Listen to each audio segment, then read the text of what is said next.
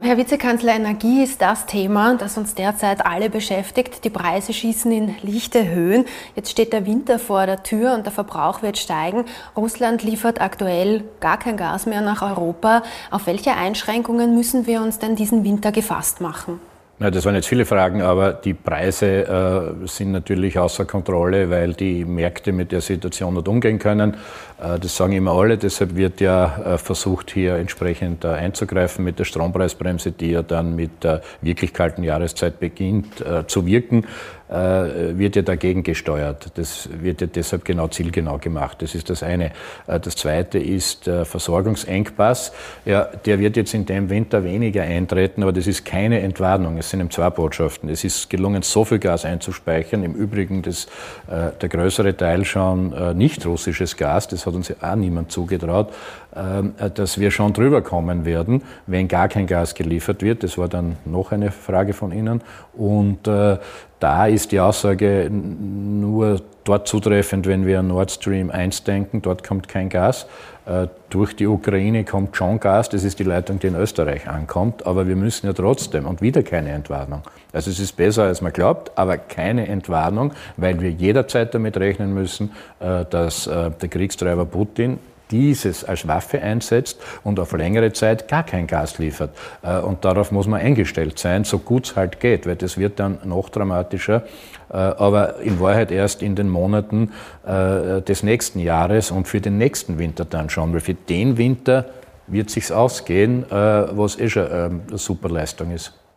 Glauben Sie, wenn Sie dann sagen, nächsten Winter wird es dann schwierig, glauben Sie, werden wir in die Situation kommen, ähm, dass der Staat Energielenkungsmaßnahmen ergreifen muss, also die Verteilung von Energieregeln? Ja, wenn, wenn lange Zeit, also monatelang, gar kein russisches Gas kommt, dann ist äh, die Regierung, die Energieministerin genau auf diesen Fall vorbereitet und das kann dann zur Energielenkung führen. Was ist das, dass sich die Leute darunter was vorstellen können? Dann wird äh, Gas zugeteilt unter der Prämisse, dass die, die Haushalte, die Krankenhäuser etc. zuerst mal bedient werden und dann die, äh, dann die äh, Industriebetriebe angehalten sind, äh, untereinander das Gas zu versteigern, sodass es nur jene verwenden, die es wirklich am notwendigsten brauchen. Aber das Problem entsteht ja schon vorher. Äh, das ist ja alles nicht lustig und das haben wir ja auch schon in dem Winter, dass die Preise so hoch sind, dass aus diesen Gründen schon Einschränkungen drohen. Ähm, wir reden immer von den Haushalten und dass es nicht kalt wird. Das ist ganz wichtig. Das ist jetzt auch gesichert auf Monate. Nur das Hauptproblem, was dann kommt, ist ja ein milliardenschwerer Wertschöpfungsverlust, sprich bestimmte Branchen können weniger oder gar nicht produzieren im schlimmsten Fall. Und daher, und das sind viele hochwertige Industrien, die in Österreich halt auf Erdgas angewiesen sind. Das sind gute Industrien, sage ich als Grüner. Deshalb verteidigen wir die ja so. Und dann kann es dort zu Problemen kommen. Und deshalb ist jede, jetzt im Winterhalbjahr, jede Kilowattstunde Strom, die wir einsparen, auch fürs Gas wichtig und für die Arbeitsplätze, weil wir im Winterhalbjahr leider auch darauf angewiesen sind, mit Gas Strom zu erzeugen. Im Sommerhalbjahr ist das anders. Deshalb starten jetzt die großen Energiesparkampagnen. Also das sind da die Zusammenhänge. Aber ja, äh, es kann noch ganz, ganz dramatisch werden, ähm, allerdings äh, später, als viele geglaubt haben. Wissen tut's keiner. Man weiß nicht, was Putin macht. Wir wissen nur, dass er willens ist und in der Lage ist, das als Waffe einzusetzen.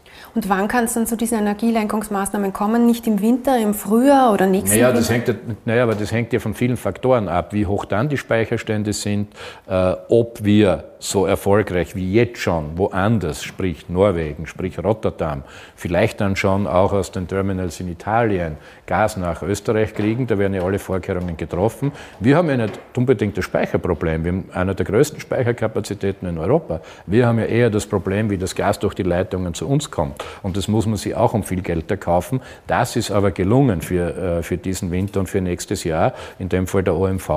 Und äh, wir müssen sicherstellen, dass der Zusammenhalt und das Zusammenspiel mit den Nachbarländern funktioniert. Die sind angewiesen zum Teil auf das Gas, was wir eingespeichert haben. Wir sind angewiesen auf die offenen Leitungen nach Österreich. Das ist also alles ein bisschen äh, komplexer, als sich manche insbesondere in der Opposition vorstellen. Aber da ist einmal für einige Monate oder bis ins nächste Jahr hinein äh, Vorsorge getroffen. Aber ich will genau nicht, äh, das ist ja manchmal sogar ein Vorwurf, ich verstehe ihn auch, über, über proportional sicher, der Lage entsprechend Sicherheit verbreiten, sondern die nächsten Monate schaffen wir das und was dann ist, äh, kann sehr, sehr schwierig werden. Sie haben vorher angesprochen, wie wichtig das Energiesparen ist. In Deutschland gibt es eine Energiesparverordnung, die den Gasverbrauch um ein Fünftel reduzieren soll. Da geht es zum Beispiel darum, öffentliche Gebäude weniger zu heizen oder bei der Beleuchtung zu sparen. Warum hält die österreichische Bundesregierung eine derartige Regelung für nicht notwendig oder kommt das noch? Naja, zwei Dinge. Also erstens geht es da sehr stark, finde ich, in der ersten Runde um Freiwilligkeit. Es haben im Übrigen Gaseinsparungen in Österreich schon stattgefunden. Wir haben etliches weniger verbraucht pro Monat zum Vergleichsmonat des, der Vorjahre, weil die Industrie verbraucht ja auch im Sommer Gas. Also die sind schon mal runtergegangen, weil es immer so teuer wird. Die steigen ja auch um. Das soll ja sein. Äh, das Zweite ist eben, äh, dass wir sowohl bei Gas und Strom effizienter werden müssen, das sagte ich ja. Da wird jetzt aber äh, sicherlich helfen, dass viele ja von alleine schon aufgrund der Preise drauf schauen und sollte es gar nicht anders möglich sein, kann man am Schluss schon mit der einen oder anderen Verordnung arbeiten. Äh, aber das bezieht sich ja vor allem auf die öffentlichen Einrichtungen selbst. Äh, wir werden ja nicht, also das ist ja nicht die Absicht, äh, in private Wohnungen einen, einen Temperatur- und Energiesheriff schicken. Also das gibt es ja in Deutschland nicht. Ja. Also erste Runde, äh, mal schauen, wie das weiter funktioniert. Ich kann Ihnen sagen, bei uns im Ministerium, das wir haben viele öffentliche Gebäude eben, ist Gas, äh, Stromverbrauch ja jetzt schon zurückgegangen, weil wir wesentlich weniger Klimaanlagen zugeschaltet haben. Äh, und im Sommer ist das das Thema und im Winter ist es umgekehrt mit der Wärme. Äh, aber viele Gebäude hängen ja auch an Fernwärmenetze. Manche werden mit Gas betrieben. Ja, da wird schon gut sein. Da wird schon gut sein, wenn man schaut, dass die Temperatur äh, nicht 20 bis 25 Grad hat, sondern irgendwo 19, 20. Ja, das ist so. Ähm, wir haben das für den äh, Sommer geschafft, dass wir äh, hier sehr heiße Temperaturen hatten. Also bei mir in meiner Etage hat es gehabt, habe alle narisch gemacht damit, jetzt funktioniert 26 bis 29 Grad. Also das war früher sicher kühler und im Winter wird es halt umgekehrt sein. Aber gemessen an dem, was in der Ukraine passiert, wo Menschen bestialisch getötet werden, Kinder, Frauen vergewaltigt werden, ein Angriffskrieg ist, der nicht tolerierbar ist, äh, muss man schon die Dinge auch in Relation sehen, glaube ich. Um die Menschen zu entlasten, Sie haben es vorher schon angesprochen, hat sich die Regierung jetzt auf eine Strompreisbremse geeinigt. Da gibt es viel Zuspruch, aber es gibt auch Kritik. Sie kommt zu spät, sie ist sehr, sehr teuer, sie ist sozial nicht treffsicher. Und ein äh, Punkt, der auch kritisiert wird, ist, dass sie nicht animiert zum Energiesparen, weil ähm, der Verbrauch für kleinere Haushalte vor allem sehr hoch angesetzt ist.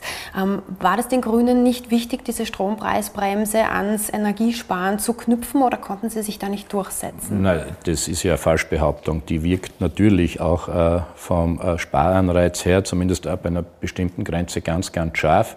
Äh, zwei Punkte. Erstens, für die meisten die Stromrechnungen äh, für die meisten. Ja, es gibt mittlerweile schon Zehntausende andere, ich weiß, aber wir haben ja, wir haben ja Millionen, viele Millionen Zählpunkte und Haushalte in Österreich abnehmen. Für die meisten wird, die, die wird kommen, ja, die Strompreisverteuerung äh, am Markt, auf der Rechnung bei den Firmen, äh, wenn man nichts tun würde, äh, im, äh, vor allem im Dezember und ins nächste Jahr hinein. Genau da setzt die Strompreisbremse an. Also, dass das zu spät ist, gilt für 95 Prozent der Kundinnen und Kunden überhaupt nicht. Da wird schon gern viel Blödsinn in die Arena gekeppelt, insbesondere für jenen, die ehrlich gesagt recht wenig davon verstehen äh, oder das Problem mit verursacht haben, indem sie uns in diese Gasabhängigkeit getrieben haben. Das ist das eine. Das zweite ist, äh, wo du diese Grenze festsetzt, weil es gibt's ja, das haben ja immer alle gefordert, Strompreisdeckel, jetzt ist es ja ein begünstigter Grundbedarf. Ein Deckel, Deckel für jede Kilowattstunde wäre erst recht der Blödsinn gewesen. Ich erinnere nur, dass das der erste Vorschlag der Sozialdemokratie war.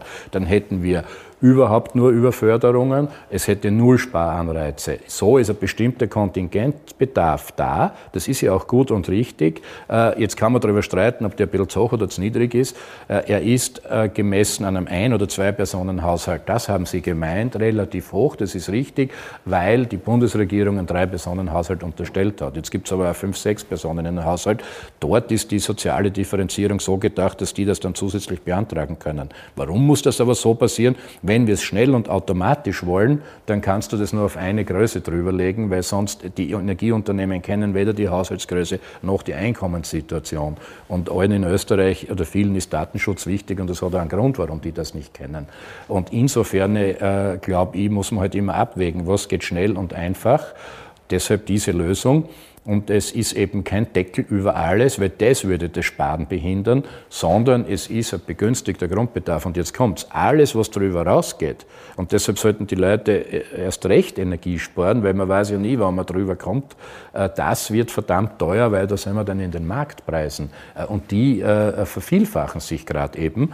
Und der, deshalb wird der Sparanreiz da bleiben. Und im Übrigen ist es ja nicht so, dass irgendeine Kilowattstunde plötzlich umsonst wäre, sondern sie kostet den Preis vor Kriegsausbruch. Und auch da war schon vernünftig, Strom zu sparen. Und jetzt ist halt die Aufmerksamkeit gestiegen. Deshalb bin ich da sehr zuversichtlich, äh, dass beide Ziele gelingen. Absicherung für die, die es brauchen äh, und insbesondere im Grundbedarf. Und das Zweite ist, der Sparanreiz wird großer Modo da bleiben. Das Land Niederösterreich hat einen eigenen Zuschuss ins Leben gerufen und manche rechnen nun schon vor, dass es in Niederösterreich günstiger ist, mit Stromradiatoren zu heizen anstelle von Gas. Das ist irgendwie skurril, oder? Ja, wenn es dazu käme, also äh, es macht ja jedes Bundesland noch eigene äh, Maßnahmen. Ich glaube, es wird besser sein, die Bundesländer, das tun ja dann manche, denke ich, auf Heizkostenzuschüsse zu gehen. Wir haben gesagt vom Bund, Strom braucht jeder Haushalt, jeder Mensch im Prinzip, so wie ein Brot kaufen muss. Äh, und äh, deshalb über das ganze Bundesgebiet und die Bundesländer äh, werden gut beraten, auf die Heizsysteme abzustellen, weil das wird viel zu schwierig. Das wird über das ganze Bundesgebiet was machen, weil es werden ja verschiedene ähm, ähm, Heizungen unterschiedlich teuer und das kann man aber mit den Heizkostenzuschüssen, die aber Angelegenheit der Bundesländer sind, ganz gut machen, dass man da noch einmal ein zweites oder drittes zum Strom dazu gibt. Das sollten sich wirklich alle gut überlegen. Das zielt, ähm, also darauf zielt meine nächste Frage gleich ab. Mit der Strompreisbremse wird jetzt den privaten Haushalten geholfen. Jetzt wollen aber auch kleinere und mittlere Unternehmen, die Bauern und die Industrieunterstützungen.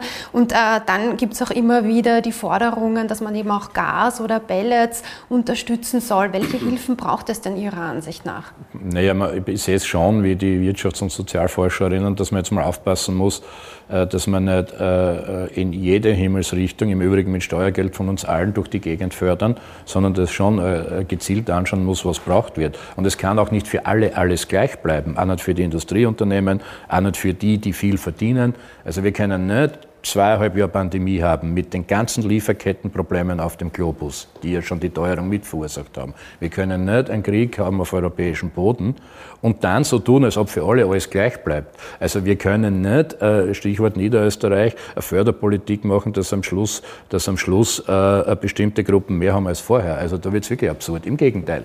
Aber man muss schauen, und sind ja die kleinen Bäckereien, die kleinen Bäcker wichtig, die die kleinen Fleischhauer. Da gibt es Energiefragen, das ist richtig. Man muss schauen, wie man es dort macht. Aber auch dort wird gelten müssen, das in Vorbereitung, das sind wieder Milliardenpakete, die im Übrigen mit der Europäischen Union abgestimmt werden müssen, weil Wirtschaftshilfe. Das sind wieder Milliardenpakete, da muss man zwischen den Großen und Kleinen unterscheiden, genauso wie Sie es gemacht haben. Für die Großen, die im europäischen Handelssystem und weltweit äh, äh, engagiert sind, muss man deshalb was machen, weil die müssen ja, die verkaufen ja unsere Güter am Weltmarkt, die sind fast nur exportorientiert. Da da kommt unser Wohlstand und äh, unsere Fähigkeit her. Und da auch viele Arbeitsplätze, das ist ja, was ich vorher gesagt habe. Deshalb muss man schauen, dass wir die wirklich äh, drüber bringen. Zuerst brauchen sie das Gas, allerdings mit immer effizienteren und einsparenderen Methoden. Und das Zweite ist, äh, dass man sie auch über äh, gewisse kritische Phasen drüber heben muss, so wie bei Corona. Das muss man einfach machen, auch wenn da wieder manche schimpfen. Äh, das ist das eine. Und die kleineren und mittleren Unternehmen, die, die kriegen halt Förderinstrumente, wo es passt. Aber auch das wird gerade mit der EU verhandelt. Ich möchte nur sagen, dass wir zwei Dinge da zwingend brauchen. Und das ist ja die Zielvorgabe. Erstens, die müssen irgendwie überleben können, ja. Es wird aber nicht so sein können, dass jede Kilowattstunde Strom oder Gas gefördert wird in einer Art und Weise, äh, als ob es die Krise nicht gäbe. Auch da wird sozusagen ähm, den Anreiz brauchen am Schluss, dass man schon merkt, die Energie ist teurer geworden. Warum? Weil sie knapp ist. Da muss auch im Gewerbebetrieb klar sein, äh, besonders sparsam damit umzugehen oder auch zu investieren in Methoden, wo man mit weniger Energie das Gleiche erzeugt. Das heißt, wir brauchen ähm, wirtschaftliche Überlebensfähigkeit, aber wir brauchen jeden Anreiz auch in Gewerbe und Industrie zum Einsparen. Es gilt ganz das Gleiche. Und für die Haushalte, weil Sie gefragt haben, äh, mit den, äh, äh, mit den verschiedenen weiteren Deckeln und Hilfen. Das, da würde ich jetzt wirklich mal sehr vorsichtig sein. Wir haben ganz viele Pakete. Wir haben jetzt schon wieder die Debatte, ob nicht Überförderungen sind, auch der Privaten ich meine, ich bekenne mich dazu, dass die Mindestpensionistin, dass die mit niedrigen Pensionen, dass die, die arbeiten gehen, aber wenig verdienen, die kriegen ja besondere Förderungen. Das sind die Direktzahlungen, die jetzt alle losgelassen werden und auch auf den Konten ankommen. Das macht in der Summe nur auch Milliarden aus. Und ich höre schon die Kritik, tatsächlich nämlich, dass das schon wieder viel oder zu viel ist. Jetzt müssen wir mal schauen, wie das wirkt. Und wir haben was für die Breite, wir haben was für die Industrie und fürs Gewerbe. Und wir haben aber vor allem was für die, die es besonders brauchen. Aber ehrlicherweise, jetzt wirkt dann die Steuerreform, da gibt es massive Steuersenkungen. Es ist die kalte Progression abgeschafft. Es werden die Sozialhilfen valorisiert. Alles das erste Mal seit dem Zweiten Weltkrieg in dem Land. Wir haben das vielleicht auch krisenbedingt gemacht. Keine Regierung vorher, obwohl sie immer alle versprochen haben. Und jetzt muss man schon mal schauen, was das alles bringt. Das bringt ganz, ganz viel. Und deshalb ist ja die Behauptung, und da bin ich der Opposition schon ein bisschen Gramm völlig falsch, dass alles zu spät, dass gar nichts kommt oder sonst was. Wir sind mittlerweile unter europäischer Beobachtung, weil bei uns relativ am meisten passiert, wozu wir uns bekennen, aber alles kann nicht gleichzeitig stimmen, dass wir angeblich schon wieder überfördern und gleichzeitig spät und gar nichts kommt. Also da sieht man ja schon, dass äh, zumindest an einer Stelle hier ein paar Falschbehauptungen im Busche sind. Das heißt, eine Gaspreisbremse ist jetzt mal nicht geplant. Naja, die Gaspreisbremse wäre, äh, wäre generell gut. Das wird ja, äh, dabei wir hier reden, auf europäischer Ebene verhandelt, wie es insgesamt am Gasmarkt mit den Gasmengen, was ist denn Markt, Menge und Preisbildung, wie es dort ausschaut. Das gleiche beim Strom. Äh, das kann Österreich alleine so nicht. Aber wir werden nicht hergehen können und jeden, bei jedem Privaten jetzt extra nachmessen. Das geht ja beim Strom viel einfacher.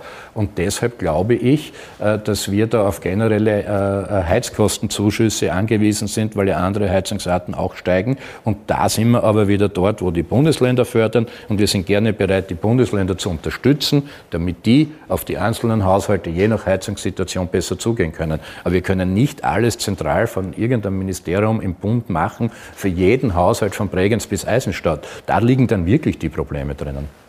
Wir haben ja jetzt schon äh, recht hohe Kosten. Also die Strompreisbremse hat der Finanzminister mit drei bis vier Milliarden, ein bisschen unspezifisch, aber äh, beziffert.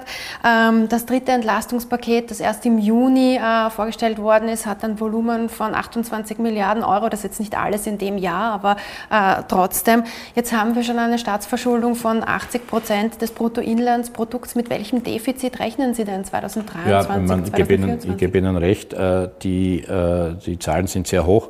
Äh, Im Übrigen äh, hat das Finanzministerium äh, die haben zwar schon Fehler gemacht, wie wir wissen, in früheren Jahren, aber diesmal schon richtig gerechnet. Und die Differenz von 2, 3 Milliarden auf 4 Milliarden bei der Strompreisbremse ergibt sich daher, dass wir die jetzt nicht bis 2023 bloß machen, sondern gleich bis 2024. Deshalb ist ja auch die Fristigkeit die Frage. Und das große dritte Paket bezieht sich ja auf den Zeitraum bis, apropos Fristen, bis 2026, äh, äh, eben mit Valorisierung Sozialleistungen, Abschaffung kalte Progression und die vielen Direkthilfen, die zum Teil bis ins nächste Jahr gehen. Das ist ist sehr viel. Das ist verglichen mit Deutschland dreimal so viel. Die Vergleichsrechnungen laufen ja. Die haben jetzt gerade auch erst wieder was beschlossen. Und äh, das wird sich wie auswirken? Ja, da wird das Defizit an manchen Stellen äh, höher ausfallen äh, als in Deutschland, aber viel geringer als in anderen Ländern. Aber auch dazu bekennen wir uns. Und äh, äh ganz genau kann das ja keiner sagen, weil das wird ja an der Wirtschaftsleistung gemessen. Und insofern wird äh, das ein paar Prozent der Wirtschaftsleistung ausmachen. Das ist gewiss im nächsten Jahr. Das wird dann langsam zurückgehen. Das ist aber auch krisenabhängig natürlich. Äh, und was das Wichtigste ist, am Schluss geht es um den Gesamtschuldenstand, ähm, nicht nur um das einzelne Jahr.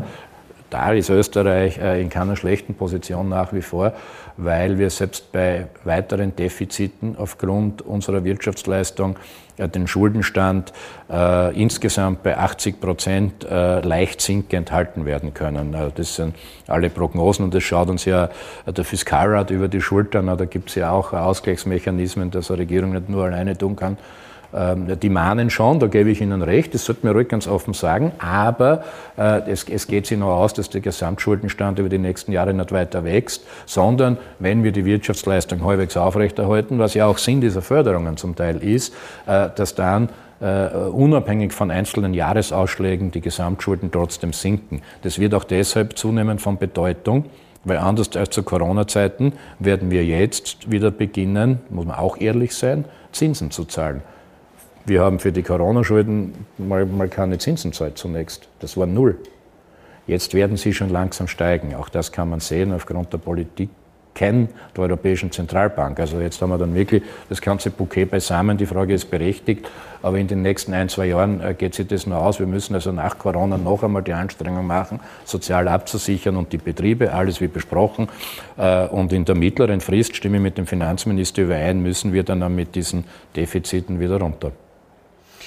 Auf EU-Ebene will man jetzt gegen das Grundübel, nämlich die hohen Energiepreise, vorgehen. Ein Vorschlag lautet, man will äh, den Preis auf äh, russisches Gas deckeln. Viele Ökonomen sind ja sehr skeptisch, was Preisdeckel betrifft. Ähm, was sagen Sie denn zu dem ja, Vorschlag? Das, ja, ich bin ja auch ökonomisch vorbelastet. Ich bin da auch sehr skeptisch, ob und wie das funktionieren soll. Äh, außerdem ist ja die Frage, bei Putin geht es ihm ganz was anderes. Äh, der wird sich von nichts beeindrucken lassen. Der, aber Deckel hin oder her, also es ist dort das Problem, er liefert, er liefert nicht. Äh, äh der fackelt ja, das tut er ja zum Teil, der fackelt ja vorher das Gas irgendwo ab, bevor er es nach Europa schickt. Da muss man immer mit allem rechnen. Äh, und die andere, die andere Seite ist, dass diese dass diese äh, Vorgaben oft nicht wirken, weil man sagt, okay, wir versuchen irgendwas zu deckeln und am Schluss, äh, am, am, Schluss kommt alles durcheinander, äh, weil wieder irgendwelche Faktoren nicht berücksichtigt wurden. Das ist ein Vorschlag, das ist sicher von Interesse, aber er ist einer von vielen, wie wir uns helfen können. Mindestens so wichtig ist, sind, glaube ich, zwei Dinge, die auch besprochen werden in Brüssel. Äh, äh, dieser Tage, nämlich, dass wir die Strompreise ein bisschen wegkriegen von den Gaspreisen, weil das ist ja gar nicht, wäre ja gar nicht notwendig, dass die so hoch werden. Wir kennen das Problem ja. Äh, das ist ein, ein, wichtiger Punkt. Da kann man schon was tun, obwohl das auch schwierig ist. Schwieriger jedenfalls, als viele da bei uns tun. Und das Zweite wäre, da, das ist ein neuerer Aspekt wahrscheinlich für viele, die es hören, dass wir vor allem mit der Industrie in Europa reden müssen, wann die am meisten produzieren und Strom verbrauchen, also die, die Strom verbrauchen, damit wir die Spitzen, die es gibt, ein paar Mal am Tag kappen können. Das führt zu zwei Sachen. Erstens wird der Strom viel billiger, weil wir genau an den Spitzen die Gaskraftwerke zuschalten und das den Strompreis treibt. Und das Zweite ist, das ist eine Versorgungssicherheitsfrage, weil manche unken ja schon mit äh, zumindest kleineren Blackouts. Das heißt, wenn in der Situation, wo Energieknappheit schon herrscht, äh, die Verbräuche an zu bestimmten Stunden am Tag komplett hoch sind, dann wieder runtergehen, ist sehr, sehr viel gewonnen, wenn man das versucht zu nivellieren über 24 Stunden. Und äh, über diese Maßnahmen wird gerade äh, vernünftigerweise gesprochen. Und auch da ist es wieder so, äh, dass wir da europäisch besser vorankommen, weil der Strommarkt ist eben bis auf Portugal und Spanien, die können deshalb auch was Eigenes machen im Übrigen, ist in Europa vernetzt. Da gibt es keine Inseln mehr, nur Schweiz. Die haben eh deshalb die größten Probleme und die Iberische Halbinsel, sodass es eine europäische Frage ist, wie die Versorgungssicherheit und die Preisfrage ausschaut. Aber würde das beinhalten, dass man dann zum Beispiel auch die Haushalte dazu ausruft, den Geschirrspüler, die Waschmaschine in der Nacht einzuschalten? Könnte Sinn machen, ja. Könnte Sinn machen für die kleineren äh, Netzbelastungen. Ein äh, weiterer Vorschlag, den die EU-Kommission, also der jetzt in äh, Brüssel aktuell gerade äh, behandelt wird, ist Stromunternehmen, die günstig produzieren können, deren Gewinne abzuschöpfen. Das ist ja auch ähm, ähm, etwas, was Sie schon länger fordern. Hat man in Österreich da jetzt schon ein kluges Modell gefunden oder wird man warten, bis eine Regelung auf EU-Ebene kommt? Ja, wir in verschiedenen Ministerien wird in Österreich daran gearbeitet, wie das wirklich ein schlaues Modell ist, weil auch da gilt wieder einfach zu glauben, man, man, man haut einen Deckel drauf, dann geht es mit Sicherheit schief. Äh, äh, auch was Gewinne betrifft, sondern das muss schon so schlau sein, äh, dass wir nicht die Falschen erwischen und vor allem, dass die Unternehmen äh, die beispielsweise weiter investieren wollen und sollen in erneuerbare Energie, erneuerbare Energie viel mehr und viel schneller als vor der Krise, dass die in ihren Spielräumen nicht eingeschränkt werden. Wenn wir beides unter einen Hut bringen, ist es sinnvoll zu machen, weil natürlich äh, bei bei ähm, einigen Energieversorgern, einerseits im Strombereich, im Übrigen auch beim Erdölbereich, Raffinerie, Stichwort OMV, äh, hier äh, satte, fast Zufallsgewinne anfallen, weil mit denen hat ja keiner gerechnet. Äh, das ist das, was uns den Strom teurer macht. Jetzt verbilligen wir den mit der Strompreisbremse. Also wäre es ja gut, wenn es da einen Beitrag dazu gibt, damit es nicht nur oder gar nicht die Steuerzahler zahlen müssen. Das Gleiche gilt in Wahrheit für ganz Europa. Das wäre wieder besser, es kommt von dort. Wenn es von dort nicht kommt, werden wir es in Österreich und den, die Deutschen haben das gesagt, werden sie es von sich aus probieren. Und Daran wird gearbeitet. Aber es ist, es ist einfach äh, zu naiv zu glauben und sagen, die Unternehmen haben in den letzten Jahren so viel Gewinn gemacht, alles was drüber ist, wird abkassiert. Äh, das wäre ökonomischer Blödsinn und das wird vom Verfassungsgerichtshof nicht halten. Das muss viel schlauer sein und dann wird es aber auch wieder komplizierter. Und auch da gilt wieder, alles was äh, äh, vernünftig und gerecht ist, muss nicht einfach und schnell sein. Nicht alle Energieunternehmen machen derzeit massive Gewinne. Die Wiener Energie beispielsweise musste Ende August ähm, sowohl von der Stadt Wien ähm, 1,4 Milliarden Euro entgegennehmen, dann auch vom Bund. Die ÖVP hat gemeint, ähm, diese finanzielle Not fußt auf Managementfehlern bei der Wiener Energie und äh, risikoreichen Spekulationsgeschäften. Die Wiener Energie selbst hat gesagt, ähm, das ist einfach äh, wegen des verrückten Energiemarktes. Wie sehen Sie denn das? Naja. Da sieht man ja, wie ambivalent das ist. Ja. Auf der einen Seite Energieunternehmen, äh, wo behauptet wird, und dem würde ich zustimmen, dass das tatsächlich viele sind, wo Zufallsgewinne gemacht werden, wenn es alle zusammensetzt in Milliardenhöhe. Umgekehrt brauchen welche Milliardenunterstützung. Äh, das ist aufgrund dieses komplexen europäischen Systems, man auch Energieunternehmen vor allem auch einkaufen, so wie die Wien Energie, um es dann zum Teil weiter zu verkaufen. Ich kann da und will da auch keine spekulative Auskunft geben. Äh, das werden die Untersuchungen zeigen. Ich zeige da jetzt nicht mit dem Finger gleich hin, ganz ehrlich. Ähm, es ist nur schon die Frage, äh, äh, ob hier äh, zwar die Strompreisbörse das Richtige für die Wien Energie ist, das kann ja sein, aber das Fragezeichen bleibt zumindest mal und das sollen andere äh, mal ähm, hervorbringen, dass man mal sieht, was passiert ist, ob hier nicht mit zu viel Mengen gehandelt wurde, dann könnte man, dann könnte man diese Begriffe äh, vielleicht äh, heranlassen, die Sie verwendet haben. Aber äh, es ist sicher nicht äh, äh, Aufgabe und ich kann da kein Urteil abgeben, dass quasi mit Stromhandel für Mengen, die man gar nicht braucht jetzt in Österreich, hier spekuliert wird. Aber ich, nur dann, nur dann wäre es ja eine. Äh, im, Prinzip, äh, Im Prinzip sind es gar nicht so wenig europäische Unternehmen, die sich an den Strombörsen bewegen. Die haben alle ähnliche Probleme, weil sie ja, äh, weil sie ihre Geschäfte äh, dann auch noch absichern müssen. Daher kommt ja das Thema, was früher Sicherungsinstrument war, ist jetzt was, was, was komplett äh, sozusagen Milliardenexplosionen verursacht. Und das stimmt. Wir vom Bund haben äh, über ein Wochenende mehr oder weniger zwei Milliarden in Reserve gegeben. Man muss fairerweise sagen, das wurde noch nicht gebraucht äh, und haben das aber gemacht, äh, um hier, wenn man so will, den Laden zusammenzuhalten. Und so gehört das auch. Und deshalb will da weder Bund Wien noch parteipolitisch ähm, herumkrakehlen. Ich glaube, es muss schon untersucht werden und dann können wir über die Ergebnisse reden. Bürgermeister Michael Ludwig äh, musste aber jede Menge Kritik einstecken, weil er diese 1,4 Milliarden Euro in Summe der Wien Energie über eine Notkompetenz, die in der Wiener Verfassung geregelt ist, zur Verfügung gestellt hat. Die Öffentlichkeit hat davon nichts gewusst, auch die Bundesregierung nicht. Hat Sie das gewundert? Naja, ich glaube, das, ist das ist schon eine Angelegenheit des Bundeslandes und der Bundeshauptstadt Wien, äh, wie die dort prozedieren. Offensichtlich gibt es die Möglichkeit in der Verfassung, wahrscheinlich auch gescheiterweise, die Debatte, die dort ist äh, oder zu führen ist, ist ja eigentlich, was ist denn äh, der, der vernünftigste und auch der rechtlich vorgegebene Zeitraum, wann dann die Beschlüsse nachgeholt werden müssen. Es ist ja nur Notkompetenz. Und spätestens dann werden sie ja öffentlich. Und äh, da mag man schon streiten, ob diese Notfrist dann gleich ein paar Monate dauert oder nur ein paar Tage, bis diejenigen, die mitentscheiden müssen, äh, das auch können. Und spätestens dann wäre ja auch die Information da, das ist deckungsgleich. Aber ich glaube, die Interpretation der Wiener Verfassung soll zunächst einmal der Wiener Landtag machen. Und ich glaube, auch dort gibt es ja, äh, das muss dann schon sein, einige Untersuchungen. Wird Österreich jetzt generelle Sicherheitsgarantien für Energieunternehmen etablieren oder will man das auch auf EU-Ebene lösen? Naja, ich glaube, äh, da ist man doch, äh, wäre wär wahrscheinlich wieder gut, aber auf die Nationalstaaten angewiesen, weil diese Probleme tauchen ja jetzt gleich auf. So schnell kann ja die Union gar nicht sein. Manche Länder machen das ja, je nachdem, wie ihre Versorgungsunternehmen sind. In Österreich ist allen Expertinnen und Experten äh, und auch mir noch nichts anderes bekannt, als dass in dieser Situation sich jetzt mal nur und auch bis auf weiteres die Wienenergie befindet. Und von daher ist jetzt mal von mir aus und an dieser Sekunde kein weiterer Bedarf erkennbar.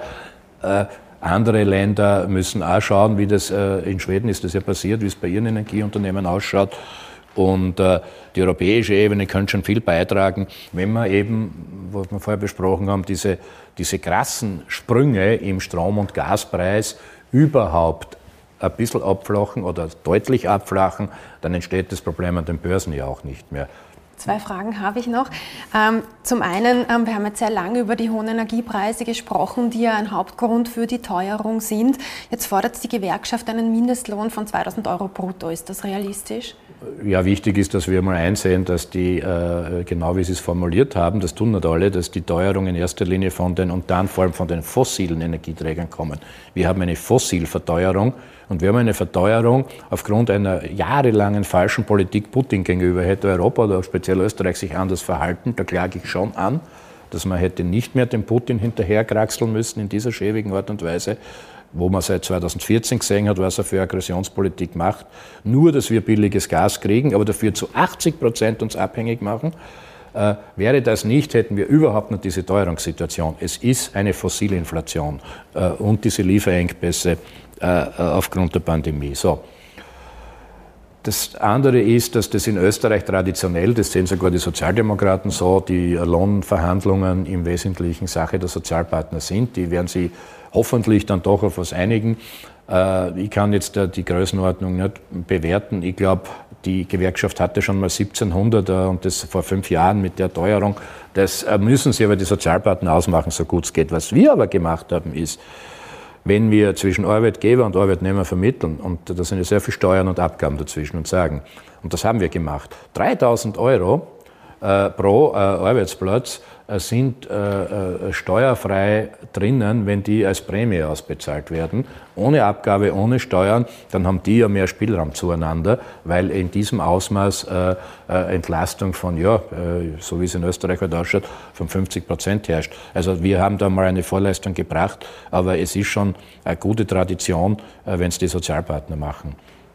Und zum Abschluss, ähm, Queen Elizabeth ist am Donnerstagabend gestorben. Mit ihrem Tod geht eine Ära zu Ende. Glauben Sie, dass ihr Tod Auswirkungen auf die Beziehungen zwischen Großbritannien und Europa hat? Möglich ist es. Äh, also erstens mal, äh, als überzeugter Republikaner war ich aber trotzdem in gewisser Weise betroffen. Wir sind ja schon alle äh, irgendwo nebenher auf unseren Geräten gehangen. Und, ähm, und wenn es dann kommt, es hat schon was ausgelöst. Äh, und es ist eben, Ikone ist mir jetzt gar nicht das Wichtigste. Äh, Queen Elizabeth ist jemand, der halt eine besondere Stabilität äh, in schwierigen Zeiten ausgestrahlt hat. Und Großbritannien, United Kingdom ist wichtig für die, zumindest die westliche Welt, jedenfalls auch für Europa, auch wenn sie ausgetreten sind aus der Union. Und deshalb kann das schon Folgen haben. Dann dann, wenn äh, in einer Zeit, wo es gerade in Großbritannien sowieso drunter und drüber geht, jetzt dieser Anker wegfällt. Äh, insofern kann es Zusammenhänge geben, aber ich kann das nur prognostizieren. Ich hoffe, dass halt in Großbritannien eine sehr ruhige und vernünftige Politik gemacht wird, was bei der neuen Premierministerin auch nicht automatisch gesichert ist. Also es wird, wird schon gut sein, äh, wenn, äh, wenn die Beziehungen zwischen der Union in dem Fall und United Kingdom in eine ruhigere Phase kommen, ehrlicherweise, weil brauchen tun wir uns momentan alle. Herr Vizekanzler, vielen Dank für das Gespräch. Danke Ihnen.